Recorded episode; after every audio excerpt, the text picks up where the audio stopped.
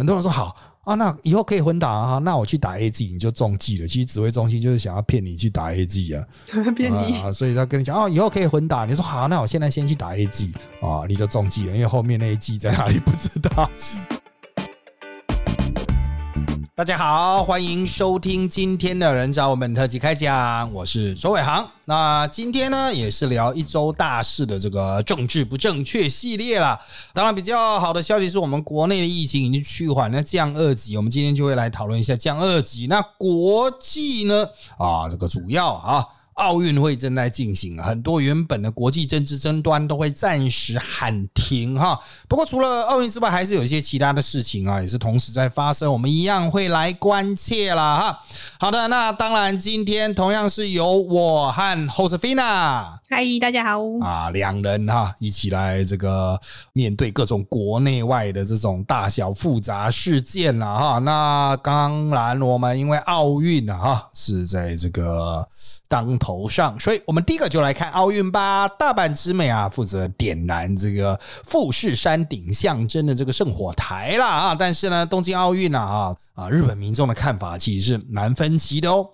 东京奥运二十三日开幕典礼虽未开放一般观众入场，但现场表演照常举行。璀璨烟火自场馆高处喷发，点亮夜空。大量无人机排出立体地球。歌姬米西亚高唱日本国歌。各国代表队在勇者斗恶龙 Final Fantasy。《魔物猎人》等知名电玩游戏配乐下依序进场，最后由日本籍的每日混血网球好手大阪直美点燃圣火。疫情肆虐下，今年开幕式排场不若以往，包括日皇德仁、美国第一夫人吉尔拜登、法国总统马克宏在内，仅十五位领袖出席。东京都疫情连日以来持续扩大，医护人员担忧医疗体系崩溃，反映日本民众对应是否在疫情下举办冬奥的两极化立场。部分民众在开幕主场馆附近抗议，让开幕式场内场位呈现异样的氛围。好的哈，这个东京奥运啊，开幕式哈，其实还是蛮多话题的啦哈，像无人机啦哈，其实最近的几年无人机的是蛮泛滥的哈，就是从中国开始嘛，很多大型的活动哈都会有无人机的表演。当然，冬奥它是让它三 D 立体化。的确是蛮特别的啦哈，这据说原本的版本更加复杂啊。那当然，我们现在看到的是这个考虑到疫情的状况下所呈现出来的一个嗯，算折中的版本吧哈。当然，现在我们比较担心的是哈，这个选手村的这个疫情是否会持续恶化啊？因为他们说是有防疫泡泡了哈，但这防疫泡泡就是顶多就是让疫情不会从选手村传到。东京去啊，东京的疫情不会传到学友村，可是学友村和东京各自还是在传啊，哈，就是大家不知道该怎么办啊，就是想办法赶快把比赛结束 啊。我我必须要强调，我们台湾绝大多数的选手会在七月底就比完啊，大概一个礼拜内会比完，但是它实际上进行进行到八月八号了啊。那我们有一些。就是赛项哈，的确是后面才会出来，像高尔夫啦、空手道等等哈。不过绝大多数都七月初了啊。那比完可能就有些人会先回来了哈，因为我们这次是讲嘛，去是包机，回来可能就依序商务舱这样子哈。那目前看来，就是我们的选手应该是比较安全，因为都有打疫苗啊。那其他的选手哈，就真的是很难讲了哈。我们现在看就是。哦，有些人都要问啊，那如果确诊，确诊就停赛嘛？那如果很多确诊怎么办？难道这些选手都要隔离吗？他们是比较好像我印象中是没有隔离诶。哦，就是跟你比赛对手，如果他确诊，你晋级的话，哈，就你还是继续比，比到你确诊为止。他 真的哦？对对对，所以这个就会。搞不好有一些相似，比到后面，如果薛小春的疫情真的太严重的话，哈，就是有一些相似，搞不好真的会有一些选手折损啊。就是他并不是比赛输，他是确诊了，一一退赛啊。所以谁能健康保持到最后，就是金银铜牌的强力竞争者。这样，结果这是在比健康的吗？对对对，就是很可能会变成比健康。当然了，我必须要强调，先进国家几乎都有打疫苗啊，就除了个人宗教信仰之外的。绝大多数啦，我印象中先进国家的选手都是打疫苗，就比较不容易得，但也不是完全不会得啦哈。就是已经有一些选手陆陆续续因为确诊而退赛了哈，就是实际上就禁赛了哈，就是确诊就把你隔离开这样子。好，那当然啊，这个我们还是希望他能够平安顺利的举办完了哈。那这一次的奥运，当然啊，我们国内选手啊已经有一赢了，我们都说保底，因为我们伦敦哈。伦敦奥运的时候是一银一铜，结束的时候是一银一铜。那后来是许淑净递补到金牌，许淑净的那个两片金牌都是递补的。哦，就是因为举重那个使用禁药的真的太多了，几乎都是递补。很多人一定看比赛啊，就是你比较少接触运动了，你会觉得说，哎，好奇怪啊，为什么那个举重选手的实力差那么多哈？然后说很多就是禁药堆出来的啊，这个所以他才会展现不可思议的爆发力啊！哈，就是啊，像我们做运动伦理研究嘛，哈，我们都会去学运动生理学。那你会讲禁药可以提升多少的表现？其实很少哎，哦，我记得是最有效的禁药放在最对应的那个运动项目里面，只能提升表现大概百分之六而已啊。是的，对。可是对于运动员来说，他的问题不是百分之六，他搞不好在抢百分之零点六啊。所以他一个百分之六上去的话，瞬间爆发力百分之六上去的话，哎。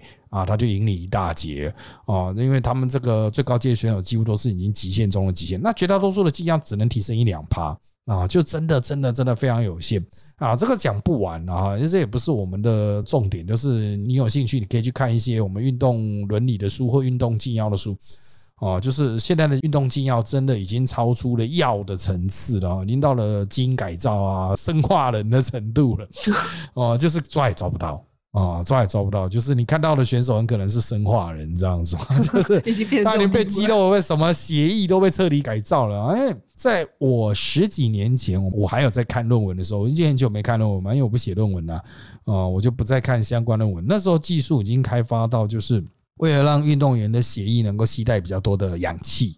就所以他们会把他运动员的那个血抽出来，在比赛前就陆陆续续抽出来，啊，分离出红血球，等到比赛的时候再把它注入回去。他的那个吸带氧气的量就会比较高，啊，他的表现就会比较好，也是好一点点而已，可是一点点就可以电爆你了，因为最高阶的选手嘛，啊，所以这要怎么抓？那都是他自己的红血球啊，啊，这都是生化人。当然你会说，啊，从医学的角度来看啊，红血球的你再多，可能也有一个极限啊，它期待的氧气还是有一个极限什么的，也就是说，他们里面还是有一些高科技了。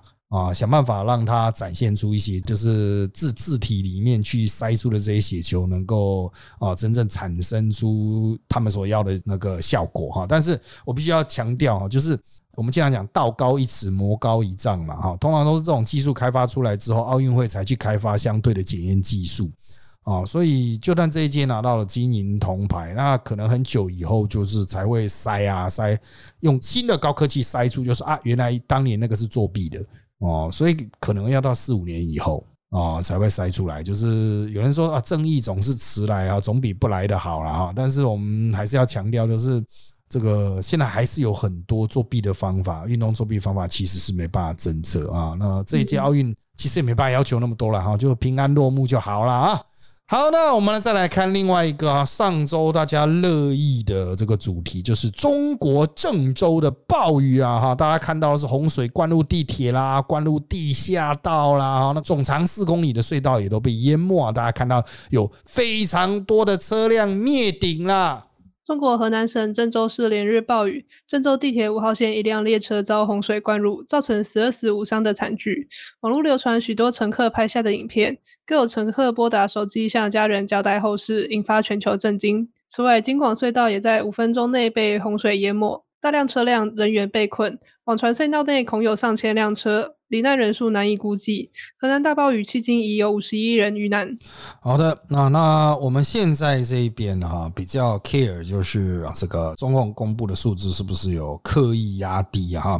嗯，像他那个隧道嘛，我们台湾人算是有上上千辆车，但他们老共他们拖出来是两百九十五台，嗯差不多对。差很多啊！那两百九十五台人再多就是两千五百人了啊！这个一台车塞五个，算算很多了吧？哈！当然他们是说，实际上车子里面遇难的是四个人了啊！绝大多数是逃出来，就两百九十五台车，至少也有一个车主嘛，不然那谁开的啊？那至少有两百九十一人逃走了。当然这也是一个理想的状况，我们很难去讲实质上到底是一定会有多少人淹死在里面啊！因为我们得到的消息也都是片面。哦，不过哈，我们其实台湾的国安团队有在掌握相关的数据了哈。我们国安情报部门啊，数据绝对没有老共说的那么少，但也不到台湾一般百姓所推估的几千人那么多啊。这是第一个大家可以确认的哈。第二个就是受灾地区远比台湾人在媒体上看到的要来的广。因为这种新闻就是一惨还有一惨惨嘛，就是你要比它更惨，你才会 care 啊。如果没有比郑州更惨，你可能就不 care。郑州是河南的省会，当然非常先进，它有地铁啊。那这个其他的地方呢？其他比较落后的地方，落后的县，包括农业县啊或山区县呢，可能消息就不会出来。啊，也没有什么人拍了上传微博这样子哈。那我们所看到的都是条件比较好的人啊，比如他在高铁上面拍啦，在高楼上面拍啦哈。啊，那那些人本来就是可能不是受灾户哈，可能也是受影响比较轻微，真的受灾搞都已经挂了啊，所以。就我们的了解啦，你只看到郑州这个地方，你会觉得就感觉像台北一样的地方。实际上哈，它的整个洪水区域哈，纯就郑州一带的暴雨，它的范围其实有跟台湾的面积这么大啊，也就是有三万多平方公里哈，是有出现啊淹水或积水啊。那老公他们讲积水，其实也就很严重了啊。当然哈，就是我们这次关切的重点都是第一，解放军很慢才出现，三天后解放军才出现，也太慢了。对啊，那台湾的国军呢，通常呢灾变的之前就去了哦。那如果真的是灾变之后哈，那我们要进去也很快，因为我们有很多的两栖用的车辆。啊，像我们过去有 V 幺五栋，那现在有云豹甲车，都是轮装的。必要的时候履带的也可以出去了哈。我们海军陆战队有是能蛮耐淹水。至于那种很老的那个 V 幺幺三呐，我之前听俞北辰说已经不耐水了，那个太老了，然后那个胶条一定坏掉。但是有一些哈那种甲车，基本上它的水密还不错，所以可以迅速驰援没有问题。国军的动作，它一天呐啊，就是白天八个小时，基本上都可以抵达。妙的是，老共这一次很慢才出现，可是郑州是有驻扎不少军队的哦。那有几个可能，第一个，郑州军队自己也泡水啊；第二个就是郑州军队嘛，嗯，可能他们呃两栖机动力比我们想象要烂啊，并没有 他们宣称的那么好哦。就是他们也想救人，可是他们两栖无法机动啊，只好等水退了。哦，所以我们现在还是持续观察，就是老共怎么去应对郑州这个洪水，因为哈，他我们现在原来这个台风嘛，它跑到他们浙江去了哈，我们录音的时候正好在浙江的附近上空。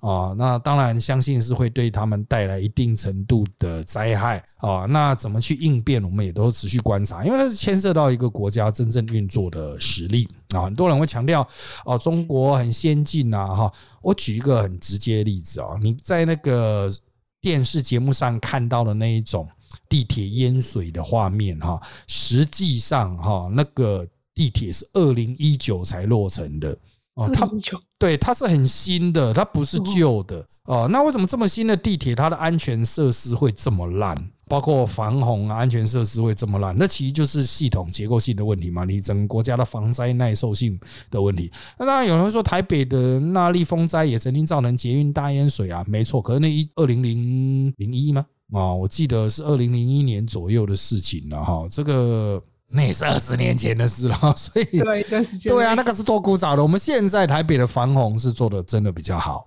哦，就是有纳力的经验嘛，哈。可是老共，你二零一九才盖出来的东西还是那个样子，那当然就比较值得争议了，哈。为什么你的防灾系统会做这么差？其实就我们有在政府待过的经验，我们去看郑州市的那个道路和铁路的规划，还有它的防洪设计，哈。就是郑州虽然有想做海绵城市，它有做滞洪池，它有做在都市旁边盖的超级多的水库，可是这一次都完全没有用。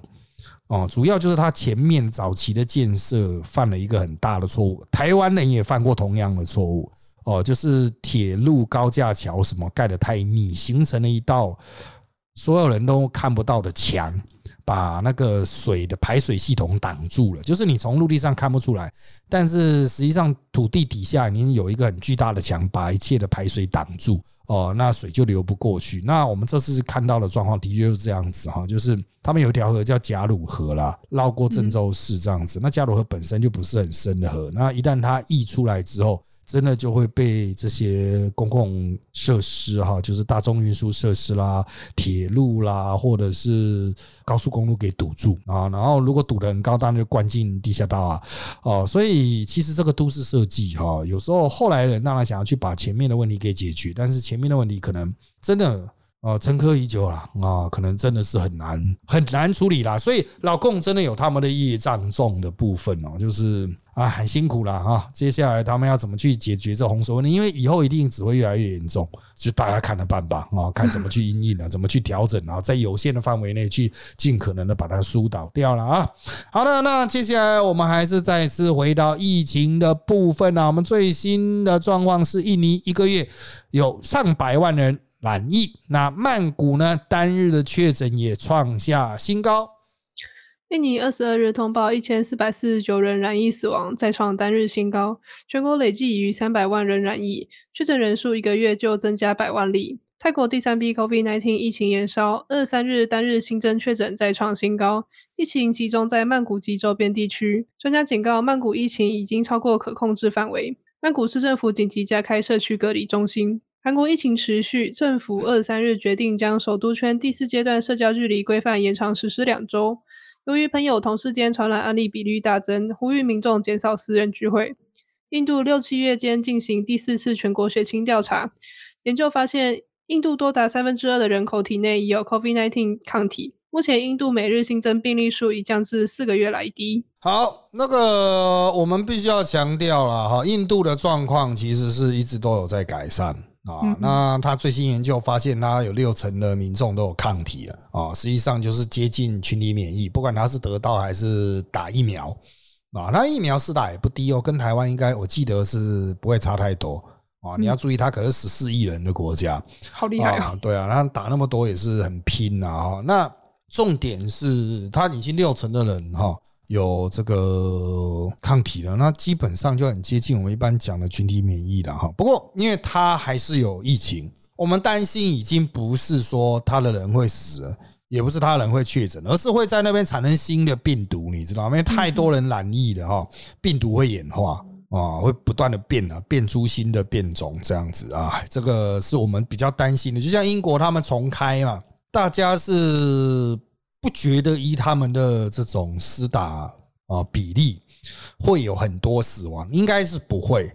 但问题显然是你只要太多人染疫啊，那又加上你体内已经有抗体，染有抗体者又染疫，这病病毒会产生什么变化，我们就不知道啊。这个也许会变出很多，就是现有疫苗都无法拦阻的新变种。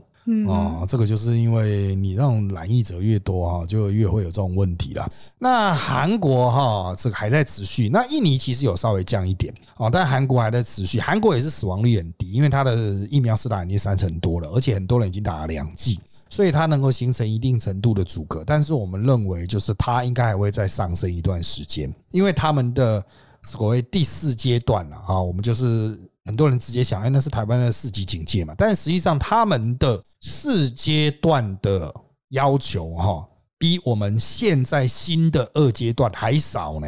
他真的对啊，就是我们第四阶段了吗？对对，他都已经定到四阶段了，可是还是蛮爽的，跟日本的那个紧急事态宣言一样，哎，听起来很紧急，实际上一点都不紧急，这样子，它还是一样可以内用啊，啊，所以。呃，我们必须要强调的是，这些国家的这所谓封城啦、紧急事态啦、啊什么提升警戒阶段呐，哈，其实你听听就好了啊，真的很难跟台湾比了哈。那台湾还加上国民素质。我们的国民素质确实哈，这个有效的啦，某种程度上有效的压低了这个疫情传染的这个数字。但是啊，我们已经平了，这个等一下我们再谈。就是我们已经很难再压得更低了啊，我们的七日均线已经几乎是平了，这也是我们决定要降二级的一个很重要的背景了哈。但是我们必须要看到是泰国，泰国疫情一直烧哈，就会产生一个很严重的问题，因为他们疫疫情一直烧，那他们的政府就觉得说打科兴没有用。所以他们要紧急改打 A G，可是哪来的 A G 呢？只能跟泰国的 A G 厂要。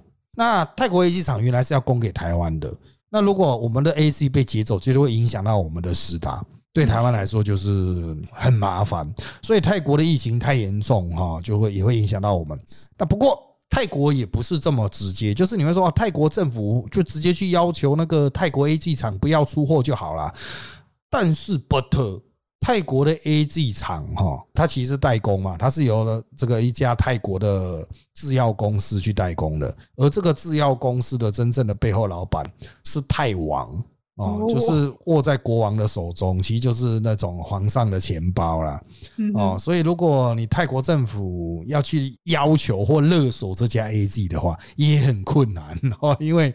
是皇上的直营的哦，所以这个问题哦，我们就静观其变。那如果台湾的这个疫苗调度出问题的话哈，可能还是会去依靠捐赠了哈。这个我们就统一整理在我们等一下要谈的这个本土疫苗哈，就是调度上的问题，我们再一次讨论。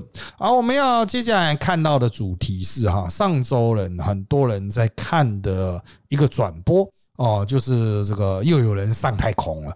哦，就是除了维珍的之外啊，那个贝佐斯啊，首富贝佐斯哈，他也飞了啊，他一行四个人完成首次的无飞行员太空之旅，历时十点五分钟。全球首富贝佐斯一行四人在台北时间二十日晚上九点十三分左右，透过贝佐斯自家蓝源公司的星谢波德号火箭发射系统升空，大约十分半后成功返抵地球。这次航行如预期抵达海拔一百公里左右的卡门线，也就是国际航空机构定义的大气层与太空的界限。专家指出，这次飞行器上无飞行员，且所有乘客都是平民的太空之旅为全球首见。好的啊，不过最新的消息啊，NASA 又修改了它那个太空的定义，是为了他们这些。啊，所以他又把它往上修了。不过原则上的卡门线还是国际公认的宇宙的界限了哈。那他们当然这个是试验性质的啊，呃，飞上去啊，然后在上面待了一段时间之后再下来，就抵达太空了，然后再下来了哈。那它的主要是第一民营的，第二就是名人，没有专业的太空人。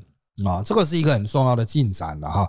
不过啊，这当然也是这个全球首富才有办法去做到了，一般人当然无法从事这一种算是旅游嘛，或是商业旅行啊，是不可能的，它的价格太高了哈。那台湾人比较不能理解的是说哈，那这个成本这么高哈，也不太可能真正的商业化去推观光团，那为什么还是要去做呢？好的，这当然第一个是他们的行销啦，包括伟正航空啦，或者是。贝佐斯啊，他们都是行销自身公司的相关的技术，他也许没办法用在商业旅行，但他可能用在其他的部分啊，怎么去使用啊？那这个就是之后再说了。不过他就是先把他公司的这些东西能见度拉高嘛。好，再来是他会去刺激哈，就是军方或者是官方去试出一些相对应的技术。也就是说，民间证明说，哎，我现在也可以做得到啦。那军方觉得说，好吧，那我们也没必要继续卡这个技术，就让你们也可以做吧。好，所以这也是一个这个一般人可能不太知道的这个逼政府试出技术或试出资讯的方法。那政府释出的技术可能更优越，它成本更低，更容易做到哦，更安全等等的哈。那这个我们就持续观察了哈。不过我还是要跟各位谈哈，就是跟我年纪差不多的人哈，可能都会知道，在我们小的时候，就一九八零年代，一九八零年代我们所想象的未来世界，就是二十一世纪了哈，就是人类是会去移民到外太空的。哦，我们小时候所有看的那种什么科学读本啊，他都讲说二零零几年可以做到什么？二零一五年太空站第一个殖民地盖好啊，二零三零年就可以殖民了啊？怎么样？啊，这个见鬼了啊！这个历史发展完全不是走这个轴线。那是因为一九八零年代美苏有所谓的太空战竞争嘛。双方都不断的发射太空梭啊，发射火箭嘛。那俄罗斯呃苏俄啦哈，就这样被拖垮了。那整个经济实在无法承受这一种浪费钱 又没有意义的行动，就倒了啊。美国就一路把仗把这个苏俄拖垮。那那拖垮苏俄之后，他们就觉得哎，好像没必要去发展这一个啊。所以哈。我们经常讲，就是如果你很难想象我们小时候所想象的宇宙时代是什么样的时代，就是我们小时候想象的未来，你去去看那个《机动战士钢弹》那个最早期的啊，就是会有殖民地啊，外星殖民地。哎，钢弹所画那些外星殖民地，就是我们小时候在科学读本上面所看到的那种太空殖民地，就是那种像那种试管一根试管这样子的，还有就圆形环状那种殖民地这样子啊，那这样一直转一直转就会产生地心引力啊，这样。那就是我们所想象的未来，不过呢，在那个未来没有手机哦，就是 还没有出现。大家想象的这种太空是有什么殖民地什么，可是却没有想象手机的出现。那手机差不多就在那个时代诞生的哈，这一九八零年代诞生啊，所以其实啦哈，其实这个真的历史发展的轴线哈，真的你现在去预想也。不一定会准确啦，哈，所以现在也很少人会去预想什么二零三零年、二零四零年、二零五零年呢？照我一九八零年代预想，二零三零年都已经在太空殖民地了呢，哦，人类已经不死，然后大家都已经不用吃饭，都是吃胶囊就好了。哦，可是现在大家也不太想吃善存了，所以 所以历史发展的轴线哈，真的呃预测起来是好玩呐，但是真的人类的那种科技发展真的变化太多了哦，像那个对啊，机动战士钢弹也没有网络，我记得哦，我们小时候所想象的未来世界也是没有网络，可能有无线电话了，但没有手机，当然更不会有智慧型手机了。啊，所以真的哈，科技的发展哈，就顺其自然了哈，就让凯子去丢钱砸看看呢，也许会有不同的状况了啊。好了，当然我们接下来回到各位比较关切的国内议题部分了哈。那这个当然我刚才提到了我们的那个七日均线哈，已经是很难再压低的，我们大概是压到每百万一例。两千三百万人，大概二十三例左右哈，这是我们的七日均线了哈，就是很难压得再更低了。那陈世忠也特别强调，我们的不明感染源呢哈，就是在超过一周以上啊，都低于十例，也就是说啊，它这种扩散的状况似乎是可以被控制的喽。国内二十四日新增二十四例 COVID-19 本土病例，指挥中心指挥官陈时中表示，个案分布的县市稍多，但不明感染源仍维持十例以下，已维持超过一周，确诊者已有逾八十七趴解隔离。陈时中宣布，七月七日至八月九日，全国疫情警戒从三级降为二级，室内放宽至五十人，室外一百人。温夜空气可开放，但 KTV、游泳池等暂不开放。好的，那到底什么可开放，什么不可开放？其实它有很多政治角力的部分。不过我还是回归一个很简单的点啊，就是它的原则是这样子：除了台北现在还不能内用啊，其他地方就是北北基桃啊，北北基桃还不能内用，其他陆陆续续应该都会指南出来，就会在二十七号开始陆续开放内用。它的原则是哈。哦，这个吃饭的时候，因为不可能戴口罩嘛，所以他就是要第一要隔板，再就是头与头的距离要一点五公尺哦，一点五公尺哦，就每两个人要一点五公尺。那当然，有的地方可能会采取，比如家人可以靠得近一点这样子啊，但是原则上不认识的人头与头就是一点五公尺，室内啦，室外是一公尺。那这次主要解除的是室内的群聚可以到五十人，因此很多补习班啊什么都可以开始重新营业了哈。只要他们的这个从业人员都已经完成了疫苗，至少第一剂的施打，或者是检验阴性这样子哈，就快筛阴性。那那快筛是蛮贵的啊，就是看你自己去评估成本。再来就是原则上啊，因为室内已经放宽到五十人了，所以有很多人认为就是很多展演活动啦，或小型的一些场域啦，应该都可以陆陆续续。开放，那陈世忠他们那边的意思是说，就是他们提供大原则，各县市就一一再去定自己的不同的指引啊。你也可以询问中央，但是重点是哈，如果你不知道该怎么办，你就提防疫计划去送审，送到地方政府去审，原则上是 OK 哦，就是他也不会刻意去阻挠了。但是你就是要有防疫计划。那什么是一定不行的呢？简单的概念给各位，就是酒色财气。啊，酒的、色情的、赌博的啊，然后就是像那种游泳池的啊，都就是因为他没办法戴口罩嘛，然后大家又是在那边接触共同的水体，会有危险的就不行啊。特别是喝酒，因为各国经验员的这样认为，喝酒是最容易传，可能要真的要到一级吧，啊，再降一级。那他这次的二级是持续两周啦，就到八月九号。很多人说那八月十号呢，啊，会不会又再提升？依照我们目前的评估，哈，现在台湾的疫情就算开放也不会迅速拉升。我们疫情指挥中心心中有一个标准，但这个标准没那么容易达到，所以要回去三级没那么容易，要降到一级呢，啊，是不是要双北清零呢？我觉得这是一个蛮必要的条件。哦，就是双北，你要至少做到。首先，你要先出现一个单日为零吧，总总该先这样吧。嗯。再来就是持续十四天为零，这比较困难啊。但是你至少要多给我几个零，让我比较对你的防疫有信心。比如说，哎，没有不明传染源的，不明传染源持续为零啊。然后就是。那种居家隔离的人陆续确诊，OK 啊，那他就是持续一段时间之后，他都可以确定绝大多数的隐形传染链都被断掉了。即使有人在默默的角落发病了，他只要没有传出去就 OK，那他可能就会再宣布降一级。不过应该不会这么快，所以八月九号之后会不会升三级？我认为技术难度极高，不太可能。你可以想象，应该会继续演两周的二级。但是会不会降一级呢？技术难度亦颇高，除非从明天开始哈，台北市完全和新北同步清零，一个都没有 这样子，然后零零零零，这科学上不太可能啊。那个线哈，这统计学上那个线是不会突然出现一个折的哈，折 下去啊，那个打破科学不可能。我想这个各位是可以保持的这样子，就是二级会持续一个月了哦的想象去进行你的工作。哦，甚至要旅游也是可以啦。现在渔港也开放嘛，哈，你就可以出去旅游。那当然啦，像我们像我们做我们这种工作的哈，媒体工作，我们都想到啊，那现在到底是能不能出去拍片啊？因为他说拍片是说室内拍片，那其实他有一个很特殊的规定，哎，所有人快筛啊，打疫苗啊，那个是给八点档的那种拍戏的，嗯，哦，室内拍戏，可是室外呢？哦，室外戴个口罩能不能在外面拍拍照、拍片？理论上是可以，因为室外可以到一百人呢。接下来我们就要看其他人啊，比如其他 YouTuber 怎么做啊，啊，其他电视台怎么做，他们的指引是怎么样？也许慢慢陆陆续续会出来。但是我必须要强调，大家不用特别的紧张，说什么啊，一解除警戒马上就会开始传啊，没有这么凶猛，好不好？因为台湾其实上次我们要再次强调，台湾上次是直接从一级就升到三级，所以大家都不知道二级是怎么样。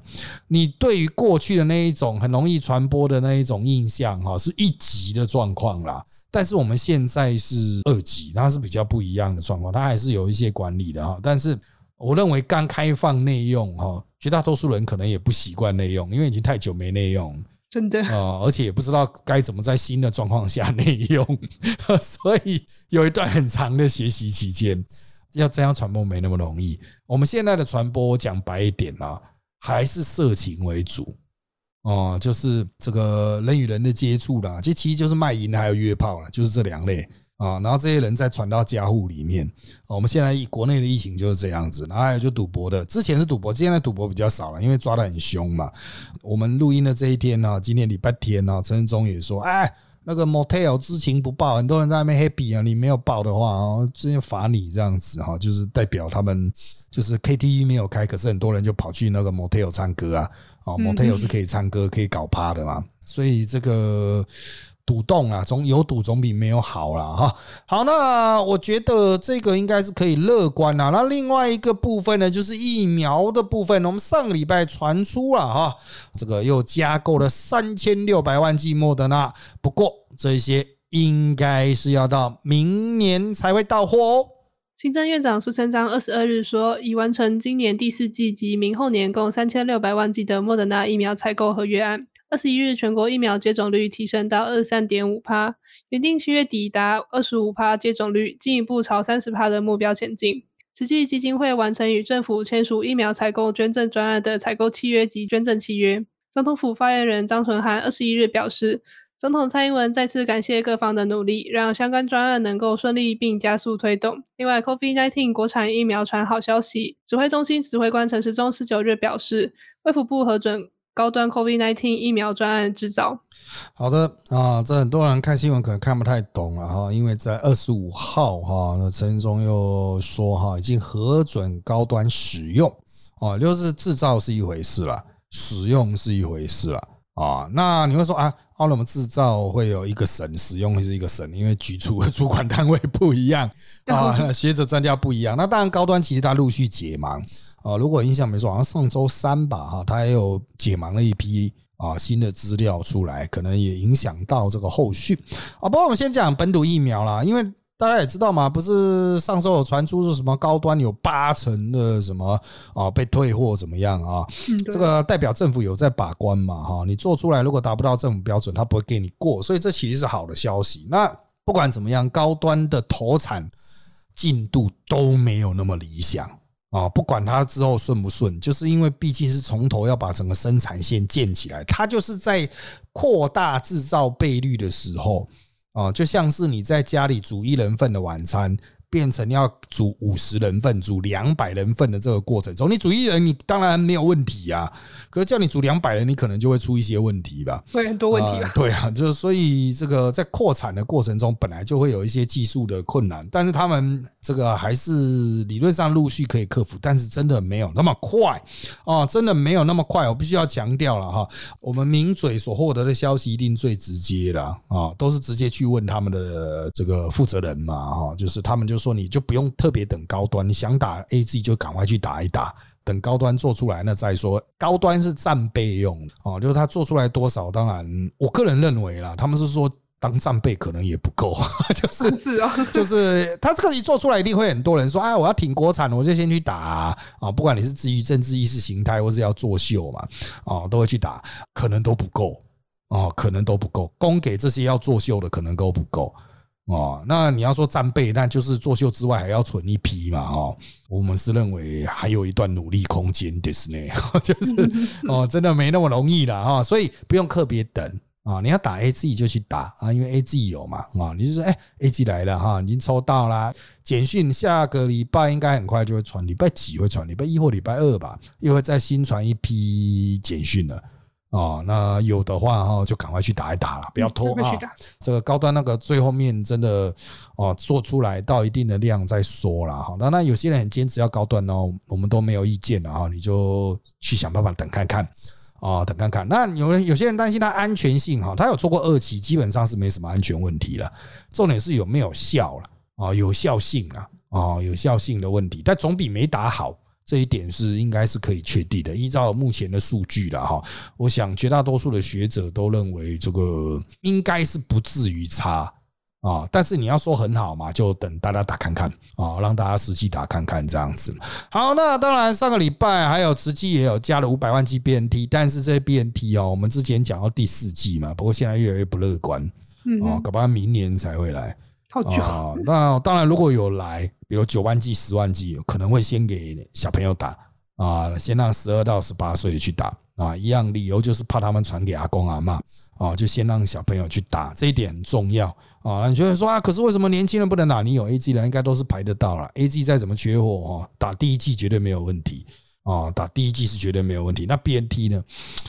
真的搞不。一季、第二季都来了，BNT 还没来。这个、这个，我们也是虽然很详细的内容，我们会在杂报等社团的媒体，我们再来跟大家讨论。但是在这边可以跟各位讲的，就是千万莫等待，有什么打什么啊，效力的差不多哦，除非你是有可能医生评估你真的不能打 AZ 哦，非常危险的，你再选择去打别的疫苗了啊。那除了 BNT 之外，我们又签了三千六百万剂的莫德纳。啊，这三千六百万剂，你说这也太多了吧？啊，可以打一千八百万人呢。啊，这个其实啊，很多人解读错误，很多人说这个是要混打用的吗？啊，或者是要当做加强剂，就是你已经打了两剂，再打第三剂更强啊。实际上定到三千六百万，又分明后年到货，它其实已经讲的很明确，就是什么样的概念呢？就是啊，这个疫苗是以后每年都要打两剂的。这个是给明后年的预备的战备 子弹啊，这是明后年的子弹，所以哈，真的哦，这各位就是也不要现在去想什么混打，因为今天二十五号记者会嘛，啊，陈仁松说啊，专家学者讨论说，嗯，可以试着去混打，可是也没有疫苗可以给你混打，嗯哼，啊，公开坦白了，就是讲坦白一点啊，很多人说好。啊，那以后可以混打啊！那我去打 A G，你就中计了。其实指挥中心就是想要骗你去打 A G 啊，骗你啊！所以他跟你讲哦，以后可以混打。你说好，那我现在先去打 A G 啊，你就中计了。因为后面那一季在哪里不知道。莫德纳的最大问题是它的产能有很严重的问题，我们自购的都没办法集齐交啊！一开始我们的合约哈，六月要交两百万剂，现在才多少剂而已哦。这个当然了，我们现在讲七月底了，我在那边报你一个明白，七月底还会有一些莫德纳，还有一些 A G 来啊，这 A G 都已经是拖到的了。我们就是希望莫德纳不要再出状况。为什么不要再出状况？因为原来说莫德纳要来就是这个二十五号，我们录音的这个二十五号，button 没有没有看到啊。我们就再多等个几天啊，再多等几天，因为到三十号哈，其实莫德纳比较没差，因为莫德纳八月十三号以后才会续打。现在台湾还在炒作什么莫德纳囤太多了哦，就是说囤到都快过期了嘛哦，我来跟各位解释一下为什么会出现这个状况。这个就跟那种 Seven Eleven 铺货一样啊，他每天都会送面包去嘛。结果那个店员就是啊，面包来就把它排上去，他都没有注意到那个后面会有一些已经快要到期的，他都一直把新来的一直摆在前面了。那大家买都只是买前面的，后面就有堆的那一些，其实到期日比较早的哦，所以这其实是地方政府的配发问题，不然莫德纳其实是不够打的哦，所以地方政府真的在调度上要更加小心了。而经过提示之后，我认为一两天内就会打完。赶快把它拿到前面去打掉就对了。啊，这边哦，这个不管批号那边乱放啊，这地方政府真的，当然了，地方政府在打七类上不够积极也是个问题哦。这一批是原则上是打一到三类还有七类，而打七类真的是不太积极，不知道在拖什么哦。第七类就是那种店员呐、摊商啦哈，还有小学老师啊，很多中学老师那个也是可以打得到的哈。好的啊，那当然了，我们希望就是能够打到的朋友哈，尽快的去试打。我们刚才讲到七月三十号之前如果没有 A G 来，应该是讲七月三十号如果没有 A G 来，可能我们现有的 A G 打到八月五号就会打完了。嗯哼，哦，八月五号就打完，因为我们现有的 A G 大概还有个一百，我没有看错话，大概一百八十万哦，一百八十万 G，一天打十八万的话。啊，差不多平均打十八万，只能顶十天，所以再怎么拖，我们原来讲八月三号，不过最近有时候的试打会比较少，甚至一天只有打十六万哦，所以可能拖到八月五号。可是你 A G 进来哈，你封签检验再怎么样也要五到七天呐。过去是七天，后来他们就是拼死加班在那边验哈，五天就可以成事。可是。唉，这个也是要给他一点时间呐，哈，所以就七月三十号没有进来，应该会比较辛苦啊。但是我看民进党他们那边哦，信心满满哦，也许在我们播出的时候，搞不好就有消息传出了啊。他们认为是会有一定的量，至少可以再满足一周了。一周的量，你就自己数学够好，你自己去乘，你就知道哦，这个会进来多少 A G 了。那美国会不会送呢？啊，美国有可能，美国哈手中。Sixty million，六千万剂啊！美国有六首先有六千万剂的 A G，但是他们没有打啊。那他们只送了墨西哥和加拿大四百万剂，然后他们就扣住。他们那五月的时候说要扣两个月啊，哦，一转眼两个月就过去了啊。那美国会不会把这批 A G 吐出来呢？啊，如果美国愿意给我们个几百万剂啦，一百万剂也好了哈，真的瞬间就舒缓了很多的问题。真的不只是打到八月十二哈，到了八月十三号之后的那个预定莫德纳州要继续试打 A G 都没有问题啊，应该是可以让二十几岁甚至十八岁以上选 A G 的朋友啊都能够打到 A G，好不好？大家就是等着收简讯吧。如果你是之前那一批，你就已经两个都勾的。你应该是有机会在八月十二，就是如果照民进党他们说的啦，哈，两个都勾都进来的话，哈，应该是没有什么太大的问题了。A G 可以打得到啊，你就先去打一剂就好啊。我告诉你，先打一剂的人哈，之后如果出任何状况，你会比较容易打到第二剂啊。就是如果有 A G 的话，会先满足你的第二剂需求，才去给新的人。所以就是先打先赢，这个国家都这样子啊，先打先赢啊，千万不要拖。至于莫德纳呢？八月十三号开始有一周，应该是会施打莫德纳，可是那一周只能消化一百万人。我们评估哈，五十岁以上的应该就打不到，就大概六几岁可能就打打掉了啊，就五十几岁就真的比较难了哈。所以你自己评估了哈。好。那最后一点时间，我们来看呢，就是奥会的这个包机出事了哈，造成体育署长请辞啊。张少熙说，该负责的绝对不会逃避。中华代表团出征东京奥运，因选手搭经济舱，官员搭商务舱，引发热议。体育署长张少熙已向教育部长潘文忠提辞呈，他强调照顾好选手是他的责任，该负责的绝对不会逃避。行政院长苏贞昌表示，官员不该坐进去商务舱，返国后将追究责任。好的，这个事情呢，当然体育界啊要出来讲说什么？哎呀，怎么样怎么样啊？他们也是很辛苦啦。张少熙也有很多人出那个，哎，那个叫什么脸书头像框啊。哦，是支持体育署的啊，是支持张少熙的头像框这样子。我必须要强调啦，我也是体育圈混很久了哈。这个体育圈这个问题啊，也不是高层的问题，也不是协会的问题。那你说基层吗？怪基层吗？怪教练吗？我只能说，整个体系都烂掉了。哦，体育圈都是完全烂掉，从选手啦一路到教练到主事者，因为选手年轻选手嘛，老了变教练啊，教练混得好就变协会嘛，协会混得好就跑去当官嘛，全部都同一票人呐。哦，所以你不是说哦上面那些坏掉把它换掉就好，其实整个都烂掉。我们过去在体育圈一天到晚写的研究报告都是就是整个体系都要烂掉，要从小的开始教起才有办法。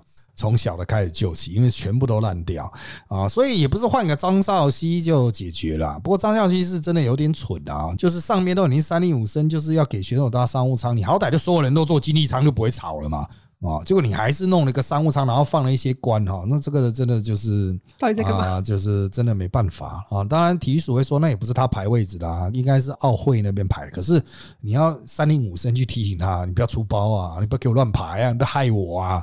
啊，你们这家伙啊，拜托啊，就是你要去提醒啊，这些家伙就很皮啊。你说奥会他们那边就是我们的奥委会哈，中华奥委会，他们真的会知错能改吗？绝对不会改，那些都凯子啊，他觉得我很有钱呢啊，有钱就是真理这样啊，所以他不会改的啊。你要就责，他也不会就责，反正他们就是摆的烂啊。所以要解决这个问题哈，哦，我们建议还是不要包机的啊，就分批去分批回来，大家都搭商务舱不就解决了？那你会说，可是这样会不会有危险？会不会有接触的危险？打了疫苗还好啦，啊，那多花一点人力成本嘛，啊，这种东西啊，奥运代表团就是民众就是觉得钱就一直花，就给他们花，省什么？可是我可以跟你讲，奥会和体育署在编列的时候还是很抠啊，原则上他们的预算都是用那种旅行团的预算来算钱的，哦，就那种阿公阿妈出去玩的那种价格来算钱，然后那种人力也都是。真的就像旅行团一样，最精简的人力这样子哈哦，真的，当然已经比起以前要好了。以前还会有一大堆那种什么家属出去玩的啊，哦，就是什么教练的太太啊，行政人员、秘书长太太也全部都跟着跑去啊，哦，现在自从之前被干过之后就不敢了。哦，但是还是一样啊，啊，我们还是没办法给选手最高规格啊，所以苏丹说回来再检讨，我们就看啊，他回来是要怎么检讨。那目前我们已经有在录音的时候已经有一片的银牌了哈，至少是不会比伦敦差太多啊。但是我个人认为，成败不能只看得牌数啊，看运动员选手所展现的这种竞技精神比较重要啊。那至于官员的疏失呢？啊，回来当然要好好检讨。检讨的时候，哈，以什么样的形式检讨？到底能不能够有一些具体的体制的改革？哦，我觉得才是真正的看点啊！你说惩处某个人啊，上来还是一个垃圾或废物，还是不行啊！当然不是说张少熙署长有什么问题，他也是，毕竟也是老师，大学老师啊，多少有一些 sense 啦，哈。但是就这一点是过太爽了，把他换掉啊！下一任真的会较好吗？我是。其实张少熙上来的时候，其实我们都讲了，搞了半天还是弄了个张少熙，就是不是说他不好啊，就是出来有点敷衍了。其实选他是有点敷衍，有更好的人了哈。但之所以用他，其实就是。当初的体育改革哈，马英九时代啊，把它设计成事务官哦，就很难去做彻底的改变了啊。好，那今天我们节目就到这边，谢谢大家收听我们这集的人渣们特辑开讲。我们在各大 podcast 收听平台啊，包括上 A P